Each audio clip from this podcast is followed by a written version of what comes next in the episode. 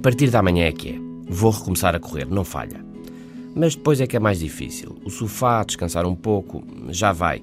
Talvez não seja a melhor altura para correr. Amanhã. Amanhã é o dia. E continua sentado. Pega no telemóvel, numa revista ou no comando da televisão e acaba por ficar. Mas chega o dia, cansado e pensando em si mesmo em boa forma, mais forte e mais magro, um dia pensa nos benefícios de uma rotina de exercício físico e levanta-se e vai mesmo correr. E depois, às tantas, entre árvores altas, correndo pela relva do parque, num dia bonito e fresco, uau, sente-se mesmo bem e apetece-lhe continuar, correr, correr e andar um pouco mais. E nem percebe como teve dúvidas em vir correr, como estava no sofá a adiar e adiar. A corrida, naquele momento, é a sua própria recompensa. Puxa por si, cansa-se ao ar livre, respira fundo e tudo isso é bom. A química do bem-estar está a disparar no corpo.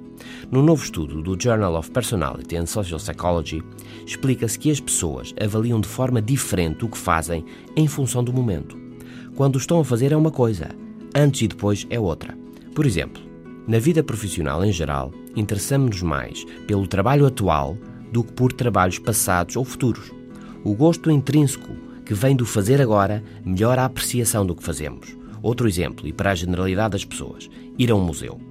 Muitas vezes não é fácil planear e decidir, mas depois vamos e enquanto visitamos o um museu é das melhores experiências por que passamos.